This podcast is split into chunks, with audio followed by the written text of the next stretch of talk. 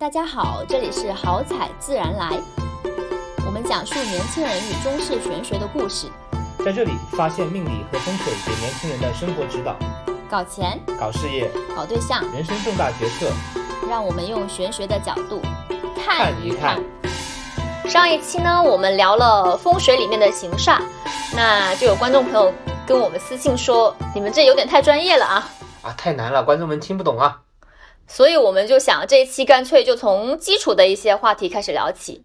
那聊一点简单的话题。我觉得这个话题虽然是简单，但也是非常必须的。嗯，这个话题就是说，我们到底要不要去找人算命或者占卜？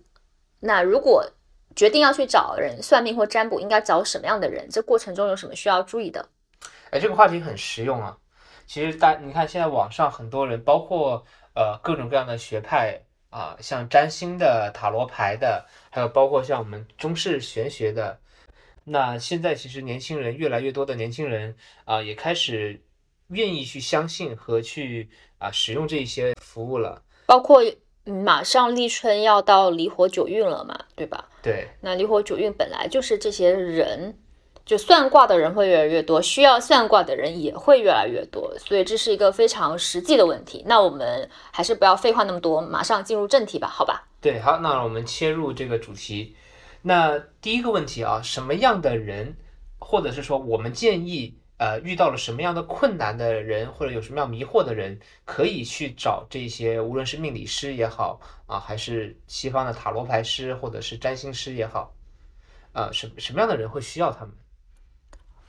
我认为啊，从我个人的角度，就首先你会有这个发心，一般情况下都是说你生活遇到了一些困惑，是吧？是的，对。那如果你这个困惑不能用你的常理或者是说你的认知来解决，你真的很想知道答案，而且这个困惑对你的生命会产生很大的影响，那这个时候你可以去。选择一个占卜师或者说命理师去问这个问题。是的，这让我想起来，就是也是上周吧，啊，我们的师傅跟我们聊起的一个话题，叫做“善易者不占”。对，那他其实这句话的本质意思是说，熟读了《易经》的人，《易经》是其实是一本就是讲述这个教人怎么样做人，讲述这个生活中道理，讲述这个世界运行本源规则的这么一本书。那你在了解了这些规则的时候，其实遇到很多事情，你已经有方法去解决了，你并不需要靠占卜，或者不需要靠这个命理学啊去解决你的这些困惑。那其实，所以呃，建议大家去做任何这种占卜啊，或者是命理啊，去问这些命理师或者风水师之前，那其实更建议的是大家把自己日常生活的道来修好。也就是更加呃所谓的修身养性，或者是更加了解这个我们的这个传统文化也好啊，或者是说了解这个做人的大智慧也好，可以多去读这一方面的书。那其实，在有了这些知识和这些啊过往前人的这些经验总结下，其实很多问题啊，我们不一定需要去靠这个命理去解决，或者是说需要命理解决的问题啊，这个数量或者是频率会小很多。是的，说的非常对啊，我也很认同。我是觉得大家其实，在日常生活中就有很多这种传统的经典，比方说《道德经》、对《心经》、《金刚经》，那包括其实《论语》或者说孔子的很多著作，其实都是有很多。我们人生可以参考的一些智慧在里面的，那大家可以去读。如果读不懂，其实也有很多很好的老师去解读。所以你多去看这些传统的经典的东西，就对你的生活其实有很大的帮助。那这个可能是你精神层面去丰富自己。那另外就是你做好生活中的每一件小事，你好好的去睡觉，好好的去吃饭，好好的去做你的工作，活在当下，其实很多问题自然就会解决了。就没有必要说一点鸡毛蒜皮的小事，就说哎不行，我得去占卜一下。是的，当然包括我们自己的节目啊，都有很多的这个渠道，呃，可以供大家去得到这些的知识。那当然，我想补充一下，除了刚刚啊新桃师妹说的这种中国古典呃传统的这种著作之外，啊，包括现在很多的一些西方的典呃经典，包括一些比较厉害的这种伟人、成功人士的这个自传等等，我觉得都是可以去读的。对，有很多精神养分可以吸取啊。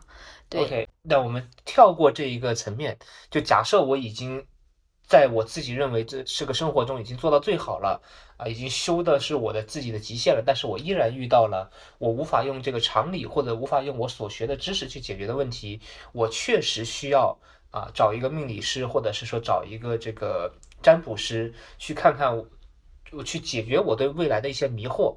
那这个时候我们应该怎么样去找？那么呃，尤其是。最重要的第一步，我们如何去选择一个占卜师？应该相信谁？找谁来为我们去做这样的事情呢？我觉得这个问题特别好，因为今天正好下午就有一个朋友问到我这个问题啊。哎，那你来讲一讲。因为我这个朋友呢，他是有两个朋友给他介绍过所谓的他们信得过的一个命理师去给他们看事情。对。然后结果呢，最后。给的方案都是说，OK，你买我这个几千块到几万块的手串，哎，就能保你平安，保你发财。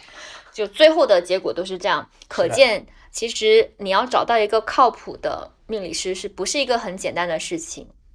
尤其是在现在我即将到来的离火九运哈，越来越多的人就谁都能上来讲一句说我会，尤其是在互联网平台上面，就它的传播性更广嘛，所以是的，它会更加的混淆人的视听。没错。所以我是建议大家一定要在这件事情上是非常谨慎的。首先呢，不要随便在网上的 APP 上面一下就把你的八字给出去了，要把你的个人信息都给出去，这是一件非常危险的事情。就这个真的要给大家提醒，千万不要这样做。那第二呢，就是怎么样去判断一个占卜师或者命理师他是不是靠谱的？我觉得首先第一个，你一定要看他自己的生活过得怎么样。那你怎么知道他的生活过得怎么样啊？其实就一定你要跟他最好是线下见面。你线下见面，你去看他的整个，比如说他的面相给你的感觉啊，他整体给你的感觉啊，然后可以去问一下他个人的一些情况啊。如果他自己的生活一团糟，他不可能给你帮助的。如果他连自己都帮助不了，他怎么可能帮助别人呢？是吧？没错，是的。对，那那这这个是第一点，就你一定要是去了解这个人，他到自己过得怎么样。那第二点呢，就是他给你的方案，或者是说他自己在自己的平台上也好，或者是给其他你的朋友之类出的方案，不是千篇一律的，就不是所有的人上来他就说，哎，你买这个手串，买那个什么摆件，买这个什么东西，那个什么东西，它一定是一个一套独一无二的，每个人都不一样的。这个方案，这个可能才是他是一个专业的老师，就不是一个卖这个标准化产品的这个卖货哥。对你，包括现在是网上很有名的啊，我们就不提谁的名字了，大家都知道的，就是确实是已经是流水线作业了啊。没错，那我这里再补充几个好了。哦，我会从就对我来说，第一点最重要的是一个信任关系。像新桃师妹刚刚讲的，有太多的这样子的所谓的。啊，命理师、风水师在这个世界上，尤其是在离火九运下面，那我们怎么样去判断呢？我觉得第一个是信任关系。那信任关系往往来自于是我对介绍这个人的朋友的信任关系。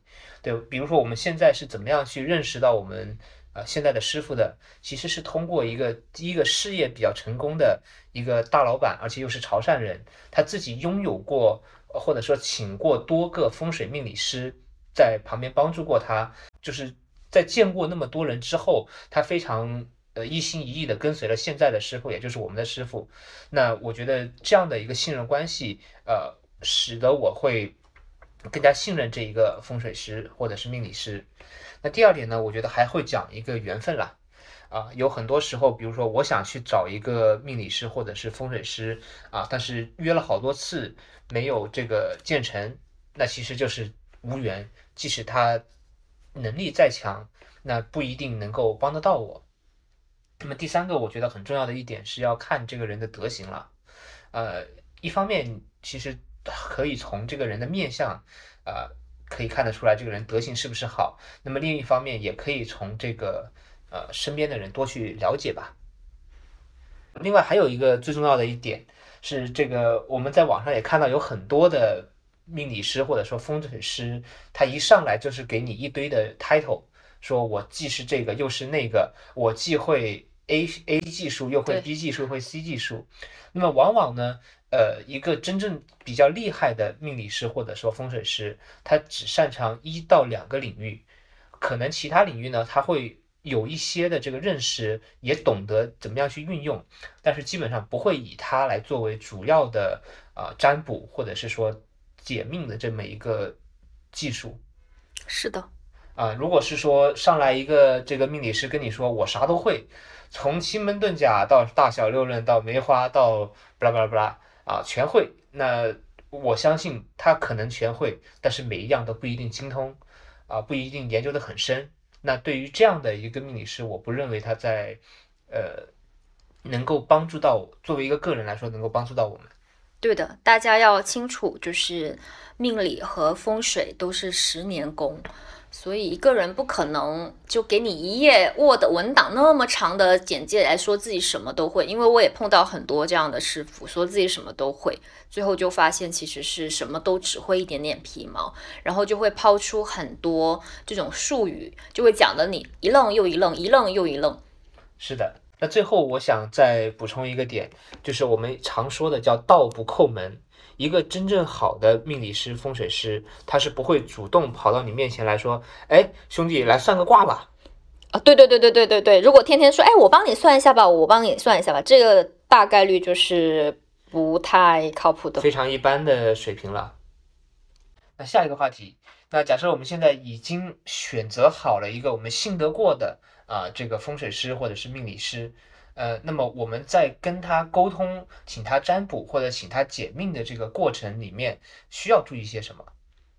我先说第一点啊，嗯，我认为第一点就是 一定要当面求测，当面去看。是的，就一个是你当面的时候是更好去跟这个师傅产生链接的，这样其实这个能量更畅通，其实对这个事情的帮助是更大的。那还有一个点就是为什么要当面？你但凡一件事情你当面去做了，就说明你重视这件事情，你愿意花时间在这个事情上。那这个师傅给你的建议，给你的一些劝解，你才会去认真的去去听、去执行、去理解，它才会对你的生命产生真正重要的作用。就如果没有的话，其实你是线上哎发个微信随便聊一聊，可能你一下就抛到脑后没有了，对吧？是的。对，那就是说一定要当面求测。那第二点呢，我认为是在跟这个占卜师或者说命理师沟通的过程当中，一定要坦诚啊，要把自己过往发生的这个事情，不要有 ego 的跟他去分享，跟他去沟通。因为一方面呢，呃，一个比较功力好的这种占卜师或者命理师是可以通过他们的方式。知道你过往发生了一些什么，对他们断卦的这个肯定，其实是一种能量的交互，以便于他们在呃接下来的这个沟通和断卦的过程当中，更好的呃能够窥探出这个卦里面告诉我们的这些信息。那另一方面呢，其实在整个呃命理的这个沟通过程当中，或者占卜的沟通过过程当中，呃其实是有一部分心理学因素去影响的。那么我们不仅会在术的方面，也就是说，不仅会在玄学啊、易学方面的这个方面去做一些引导和改善，其实有很多时候呢，我们会以一些道的方面，也就是说一些常理的方面去啊，跟我们的这个命主、跟我们的这个求测者去沟通，来引导他们。所以，呃，放下自己的这个任何的这个 ego，坦诚的沟通，是一个更好的能够让我们这些。占卜师、命理师啊，帮助到你的一个过程，就像你要在遇到一个心理医生的时候，你应该敞开自己的心扉去跟他们去沟通。对的。那第三个点呢，就是你要保证你在沟通之前，或者是你在呃去做这件事情的时候，是一个心比较静的状态，就是能量比较稳定的状态。你不要哎，我刚刚跑个步。气喘吁吁的，或者哎，我刚交完班，整个人都快挂了那种状态下面去占卜，就是还是要保证自己的能量比较平和的时候去做这个事情。对，那么最后是跟大家去提醒一下，其实我们自己啊，所谓行内人也有行内人的这个行规，那我们有自己的心法，那包括有一些叫做不义之事，我们是不去测的。如果你是为了一些啊。在公理上，大家都知道伤天害理的这个事情，一般好的这种占卜师，有德行的占卜师是不愿意去接这种事情的。那包括有一些很小的事情，或者是有一些你自己根本就不疑惑的事情，你就不要去找这个占卜师了。就是我可以讲案例很搞笑，是我们师傅遇到过的一个事情。呃，有一个求测者来找师傅去测卦，师傅开了卦，讲不到十分钟，后面两个小时都是求测者自己在讲的。对，其实他对呃他所问的事情，自己心里已经有了答案，他需要的并不是一个人给他指引方向，只是需要一个人听他吐吐苦水。对，倾诉一下。对，所以哎，说到这里，其实说实话啊，每个人其实都是本自具足的。佛说本自具足，每个人都是佛。只是说你没有明心见性而已，对，所以有时候你可能需要一个引导，对，是这样子的。是的，呃，刚刚新宿师兄讲的这个不义之事，那其实也包括说，比如说赌博呀，然后呃这种去破坏别人的姻缘呐，然后不尊重家里人呐等等这些类型的事情。是的。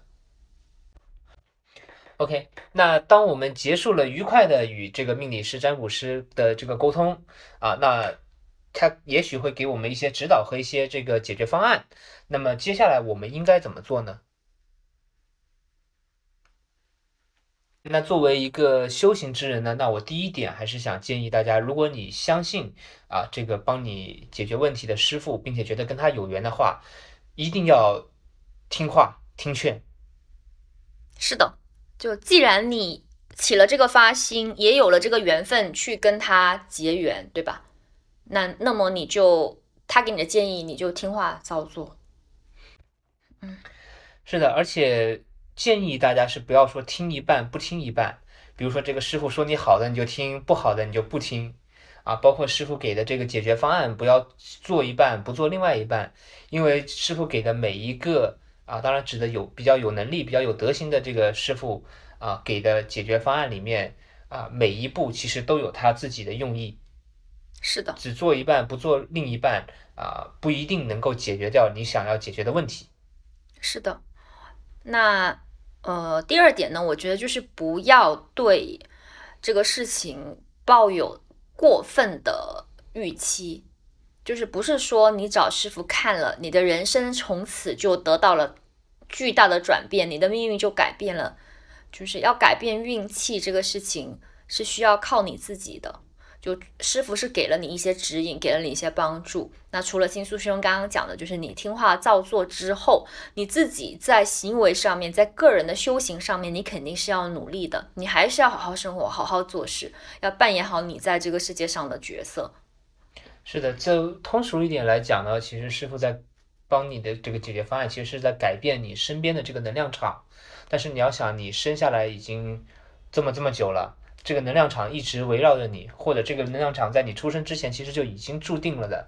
那你要用一些后天的办法，把它引到一个更好的位置上面。你想通过几个摆件，通过呃一些这个，比如说行为，想去改变它，是很困难的。并且它并不一定是能够立即生效的，或者它即使立即生效，它的能量也是比较较弱的，它是能量是需要一个积累的过程的，所以呃也要自己也要做好，也要给这个师傅的方案一定的这个解决时间，呃，尤其是一些风水上的这个解决方案，在没有择日的基础上面，可能一般的这个风水可能都要三年左右才会好的风水才会起起这个作用。是的，所以要耐心一点，然后自己还是要做好自己应该做的，行善积德，好好生活。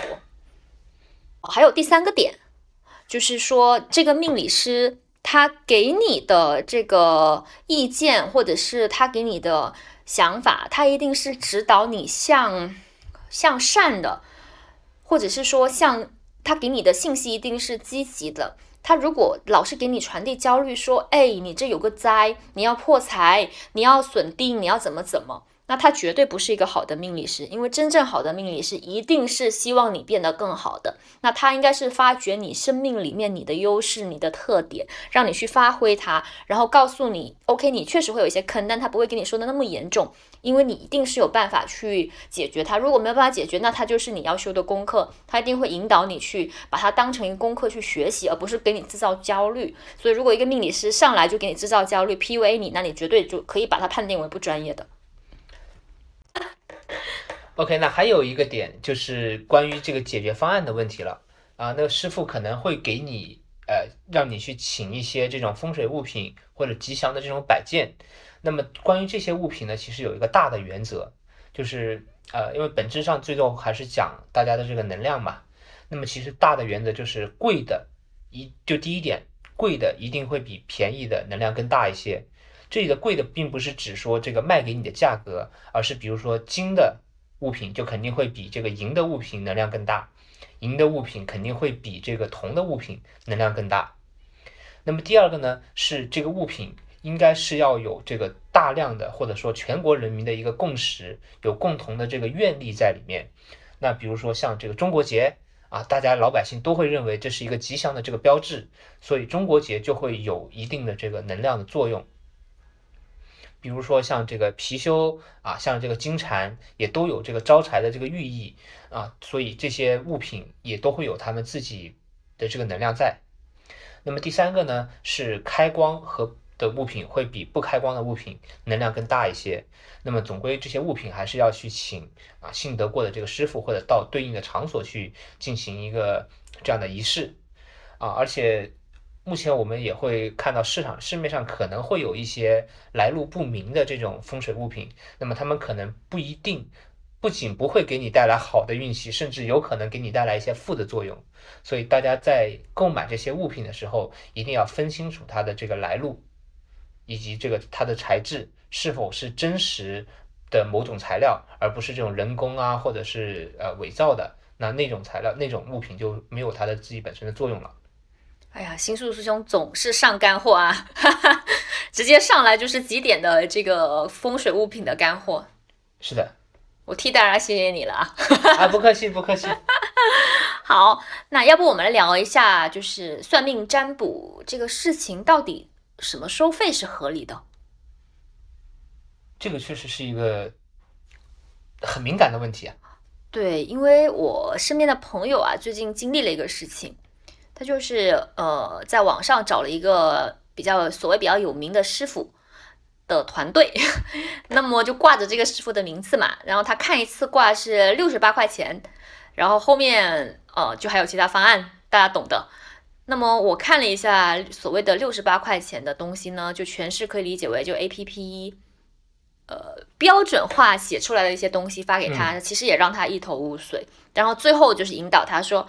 你这个人命是很好的，你就是缺了这个什么什么物品，你只要有这个物品，你就飞黄腾达了。然后就马上甩一个物品的 list 给他，上面有价格，然后让他去买那个手串。所以我自己个人会认为这种是其实不太道德的行为，对吧？对，嗯。所以我想说的是说，嗯，这个当然价格跟这个师傅他的水平其实没有直接的关系，对吧？就是说不一定，因为有一些很好的师傅，他可能也会呃，出于他的德行，他收费并没有那么的贵，或者是出于他这个经营的环境。呃，是的，对。但总的来讲呢，肯定是这种说，哎，以低价引你进来，然后再卖你风水物品的这种，肯定是不合理的。嗯。那我想再补充一个点，就是在选择对应的占卜师和命理师之前，其实非常建议大家先对。对应的这些学科，比如说八字啊，比如说奇门遁甲啊等等，这些去有一定的基础了解。那么有了一定的基础了解之后，那么对于一些对于这个师傅水平的判断，我们就就比较好去判断了，不会被一些德行不好或者是说能力不够的师傅以一些让人一头雾水的这种术语术语给蒙住了。是的，对，那么。去获取这些知识最简单的方法，听我们播客，没错，对，大家点赞、关注、留言、评论、转发，真的就是我们会给大家一些基础的东西，让大家有一个概念，至少会不会让大家被骗。是的，那就我们刚刚也重复说过哈，就是呃，二零二四年我们进入了二十年的九紫离火运，是的。那会有越来越多的这些东西出现，包括玄学啊、中医啊、精神文化相关的东西。那除了找人占卜算命之外，其实我相信也有很多朋友会有感兴趣自己去学习，对吧？是的。就我现在身边也很多朋友都是想说，哎，来学习这个东西。那我看了一下市面上面的课，也是比较鱼龙混杂，然后价格也是特别的离谱，五花八门。对，那如果大家想要学习的话，我觉得也是要好好的筛选一下。那如果大家有关于学习方面的这些问题的话，也可以在评论区留言来问我们。是的，我们都会尽我们自己的能力为大家解答。是的。那我们今天的节目就到这里了。好，祝大家好彩自然来。